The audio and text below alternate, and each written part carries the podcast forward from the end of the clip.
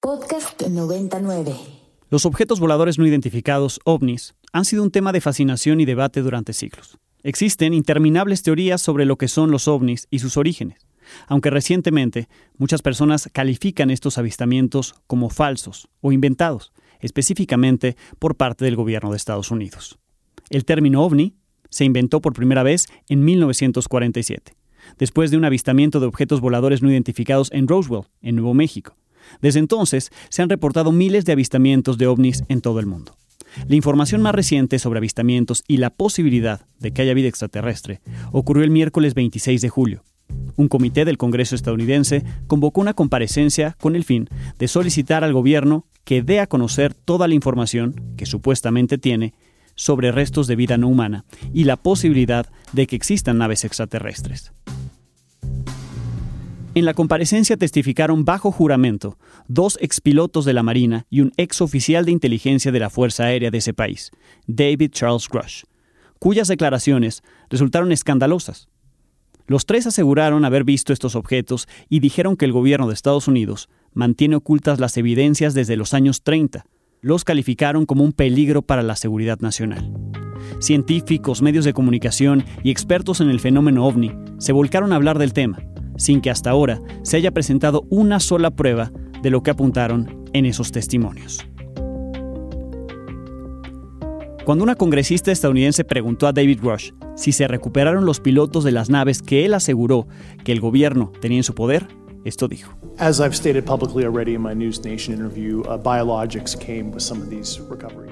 Políticos como el republicano Tim Burchett se subieron al tema con declaraciones como que la NASA y el gobierno siempre habían tenido información sobre vida biológica no humana. For three hours and go back up. NASA's had it, the Pentagon's had it, every defense department has had it. Turn loose the files. Let's get to the bottom of it. This is just the start. Medios de comunicación de todo el mundo lo tomaron por cierto y dedicaron gran parte de su programación a hablar de ello.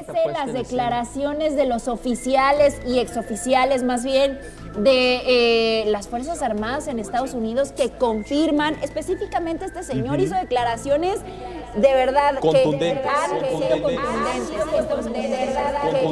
Otros sacudieron al periodista mexicano Jaime Maussan, que por décadas se ha dedicado a estudiar el fenómeno ovni. Eh, es decir, ¿hay algún interés detrás para mantenerlo en secreto? Hay dos puntos. eh, en- te refieres seguramente al de Estados Unidos, porque es Estados Unidos el que ha mantenido el secreto. ¿no? Una vez que ellos lo suelten, te aseguro que los demás lo van a hacer. Hay dos puntos sobresalientes. Uno, que el Pentágono tiene las manos sucias y que por eso no va a querer abrir esto, porque querría decir que, que engañó al público de los Estados Unidos desde 1945-47. Es decir, que ellos sabían que esto era verdad y que en cambio destruyeron vidas, destru- destruyeron carreras, destruyeron el prestigio de personas, ¿no? Simplemente para mantener este secreto que vieron una ventaja enorme cuando se dieron cuenta que podían desarrollar la retroingeniería, que sería el segundo punto. Es decir, la tecnología que se puede extraer de las naves extraterrestres, que significa un avance estratégico militar bélico muy, muy importante.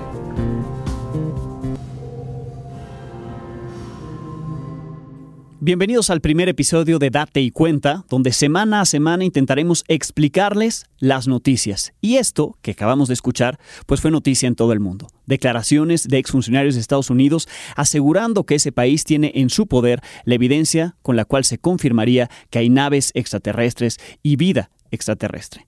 Pero ¿realmente esto es posible? ¿Realmente es cierto? ¿Le creemos a Jaime Maussan? Me acompaña Alejandro Ramírez, estudiante de periodismo en la Universidad Iberoamericana de la materia Storytelling, Reportaje y Microperiodismo. Alex, bienvenido. Hola, muchas gracias por la invitación. Yo me di la tarea de buscar a un especialista que justo es del Centro Astronómico Clavius de la Universidad Iberoamericana. Él es astrofísico y su nombre es Gerardo Martínez Áviles.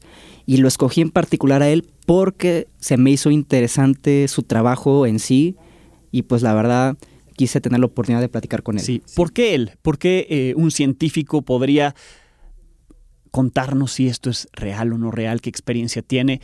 ¿Y qué fue lo que te dijo? Este, cuando, cuando yo platiqué con él, me dio sus declaraciones sobre este de los dos funcionarios estadounidenses, que valdría la pena escucharlos. Para que sea confirmado científicamente tendría que mostrar la evidencia y entonces que toda la comunidad científica estudiara esa evidencia y hubiera un consenso, científico sobre lo, que, sobre lo que hay. Entonces, eh, digamos de una declaración muy, este, por cierto, muy eh, pues esotérica, ¿no? El, el cuate habla de que nos están ocultando información, pero ni siquiera él tiene acceso a esa información, ¿no? Entonces la opinión de una persona no puede, no puede brincar al consenso científico y la confirmación de ningún tipo de, pues, de evidencia científica. Entonces, si existe, nos deben de presentar la evidencia y hasta la fecha, Alex, pues no la han presentado. Y si existiera, ¿qué es lo que deberíamos estar discutiendo? Si existiera eh, la posibilidad de que Estados Unidos tuviera en su poder estas naves, estos seres biológicos. ¿Te dijo un poco al respecto? Claro, esto es muy interesante porque, o sea, dicen que tienen en su poder cosas de otro planeta, más bien no identificados, es como así se refieren. Dicen tener cuerpos, tecnología, pero no las muestran. Entonces, ¿cómo vamos a estar 100% que lo que dicen es verdad? Y pues esto es lo que me, decía Gerardo cuando platiqué con él acerca de eso. Decía Carl Sagan, que era un astrónomo, que una, eh, una frase extraordinaria necesita evidencia extraordinaria, ¿no? Entonces yo te digo, este, tengo, tengo un dragón de colores en mi closet. Es algo extraordinario, ¿no? Pero necesito evidencia extraordinaria para que tú te la creas. ¿O, o a poco me creíste lo que te acabo de decir? No, es algo muy improbable. Y soy un científico. Entonces, bueno, entonces habría, eh, o sea, yo te digo, si alguien dice algo que es, que es, que es muy importante, lo más importante es que nos muestre cómo lo sabe. Pues sí, porque esas declaraciones sí, por muchos fueron tomados como reales, pero no se ha presentado esa evidencia de la que dice Gerardo, pues nos deberían de presentar si esto es real.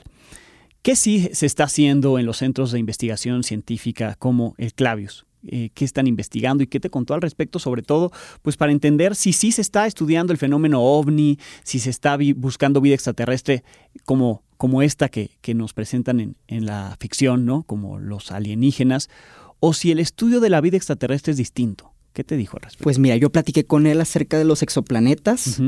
que está también aquí en la Tierra, y pues me dijo algo muy interesante. Hay un concepto que a mí me gusta mucho de los exoplanetas que se llama la zona de habitabilidad es un concepto muy sencillo, es qué tan, qué tan cerca tiene que estar un planeta de la estrella para que la, eh, el agua líquida pueda, eh, pueda estar en la superficie, que es el caso de nuestro planeta, ¿no? Nosotros estamos suficientemente cerca del Sol para que haya agua líquida en la superficie del planeta. Ese es un indicador de que posiblemente el planeta fuera habitable, fuera, fuera digamos, amigable con la vida, ¿no? Claro, no, no es una garantía. Que tú tengas un planeta en la zona de habitabilidad no quiere decir que el planeta esté habitado. Entonces, en los exoplanetas hay, hay, algunos candidatos de planetas que están en la zona habitable y entonces ahí se puede estudiar un poquito más a detalle, por ejemplo, su composición atmosférica. Entonces, por ejemplo, nuestra atmósfera tiene mucho oxígeno. Ese oxígeno no se podría explicar en la, atmósfera de no ser porque habemos organismos, bueno, más bien son los organismos que hacen fotosíntesis, que liberan ese oxígeno en la atmósfera. Entonces, este tipo de, eh, señales se llaman biomarcadores, y entonces te pueden decir, ah, bueno, hay una probabilidad de que este planeta esté habitado, por ejemplo, porque hay oxígeno y pues, porque hay eh, algunas bacterias o cosas que, los, que están generando ese oxígeno. Entonces, justamente si encontraran eso, no se ha encontrado, ¿eh? pero si encontraran eso, pues sería un indicador, aunque no sería la prueba, ¿eh? No sería la prueba de que hay vida, porque podrías explicar ese, ese elemento químico por otros, por otros procesos que no necesariamente tienen origen biológico. Pero sería un indicador para empezar a hacer una investigación de cómo llegó ese gas a esa atmósfera en ese planeta, ¿no? Pero entonces creo que eh, justamente esa es la cuestión de la vida en el universo. La vida es bastante difícil de detectar. Y entonces seríamos demasiado afortunados si de repente nos cayera el ser vivo desde el cielo y ya no tuviéramos que, hacer nada más que esperar a que vengan ellos a colonizarnos, ¿no? Es, es, una esperanza que digo, pues estaría padrísimo que fuera tan fácil, pero yo francamente creo que la investigación es un poquito más complicada. Sin duda, lo que dice es fundamental para comprender esto, ¿no? Lo que realmente están haciendo los científicos, el tiempo que les lleva este tipo de investigaciones para comprobar primero si es posible que haya elementos fuera de la Tierra que hagan, la, que hagan posible que exista vida, ¿no? Esto de, del agua, los elementos biológicos, eh, como indicadores que, él te dice, eh, un poco podrían mostrar el avance, ¿no? El avance de la ciencia hacia la posibilidad de que exista una vida. Y como dice Gerardo, pues no solamente que caiga un extraterrestre y si cae, pues que presenten la evidencia si esto realmente ocurrió, Alex. Platiqué con él y me dijo que, que si habían ciertos fenómenos en el Clavius, había visto cierto tipo de anomalías o algo no muy común y valdría la pena que la escucháramos. Eh, con esos telescopios, digamos que lo extraño, eh, pónganle comillas porque no es tan extraño, pero de repente estás observando algún, digamos, un planeta y se te cruza eh, algún meteorito, ¿no? Entonces es una piedra que entró a la, a la atmósfera, por la fricción con el aire de repente brilla y entonces justo está en tu campo de visión. Y entonces mucha gente de repente está observando. Tenemos observaciones los lunes, están abiertas al público. Y, se sorprende. Dice, ah, es que vi algo que se atravesó y que... Y, que, y entonces son, son normalmente pues los que son pues son piedritas, eh, objetos pequeñitos que no ponen en riesgo a, la vida, simplemente pues entran a la atmósfera con la fricción por la velocidad a la que van empiezan a brillar y eso es lo que se podría ver así como extraño, pero le pongo comillas a la palabra extraño porque pues, son objetos bastante comunes, ¿no? Se ven, se ven bastante seguidos. Oye Alex, si te dijo algo sobre si quienes nos escuchan pueden ir a ver estos fenómenos, pueden acudir al Clavius? Por supuesto, dice que están abiertos, si no me equivoco, los lunes, no me dijo a qué hora, pero me dijo que está abierto a todo público y quien guste ir. Pues muchísimas gracias y gracias por ayudarnos a entender un poquito más sobre esto y haber conversado con, con Gerardo Martínez nos permite sin duda presentarle a quien nos escucha si esto se puede o no se puede, si existe qué tipo de evidencia se debería de, presentar, y más allá del escándalo y de las declaraciones de exfuncionarios de Estados Unidos sobre cómo pueden tener escondidas estas muestras biológicas o naves, pues cómo si los científicos están trabajando en confirmar si hay o no hay vida. Gracias, Alex. Muchas gracias a ti por la invitación, la verdad disfruté mucho esta plática. Bien, pues es Date y Cuenta, un episodio más, nuestro episodio de estreno. Con esto ¿Hay o no hay vida extraterrestre? Esta noticia que se volvió mundial, se volvió un escándalo, pues es simplemente eso. Hasta ahora no se han presentado evidencias y los científicos siguen haciendo su trabajo, confirmando si fuera de la Tierra hay posibilidades de vida. Por lo pronto, no se ha documentado. Soy Alejandro Domínguez. Nos vemos la próxima semana.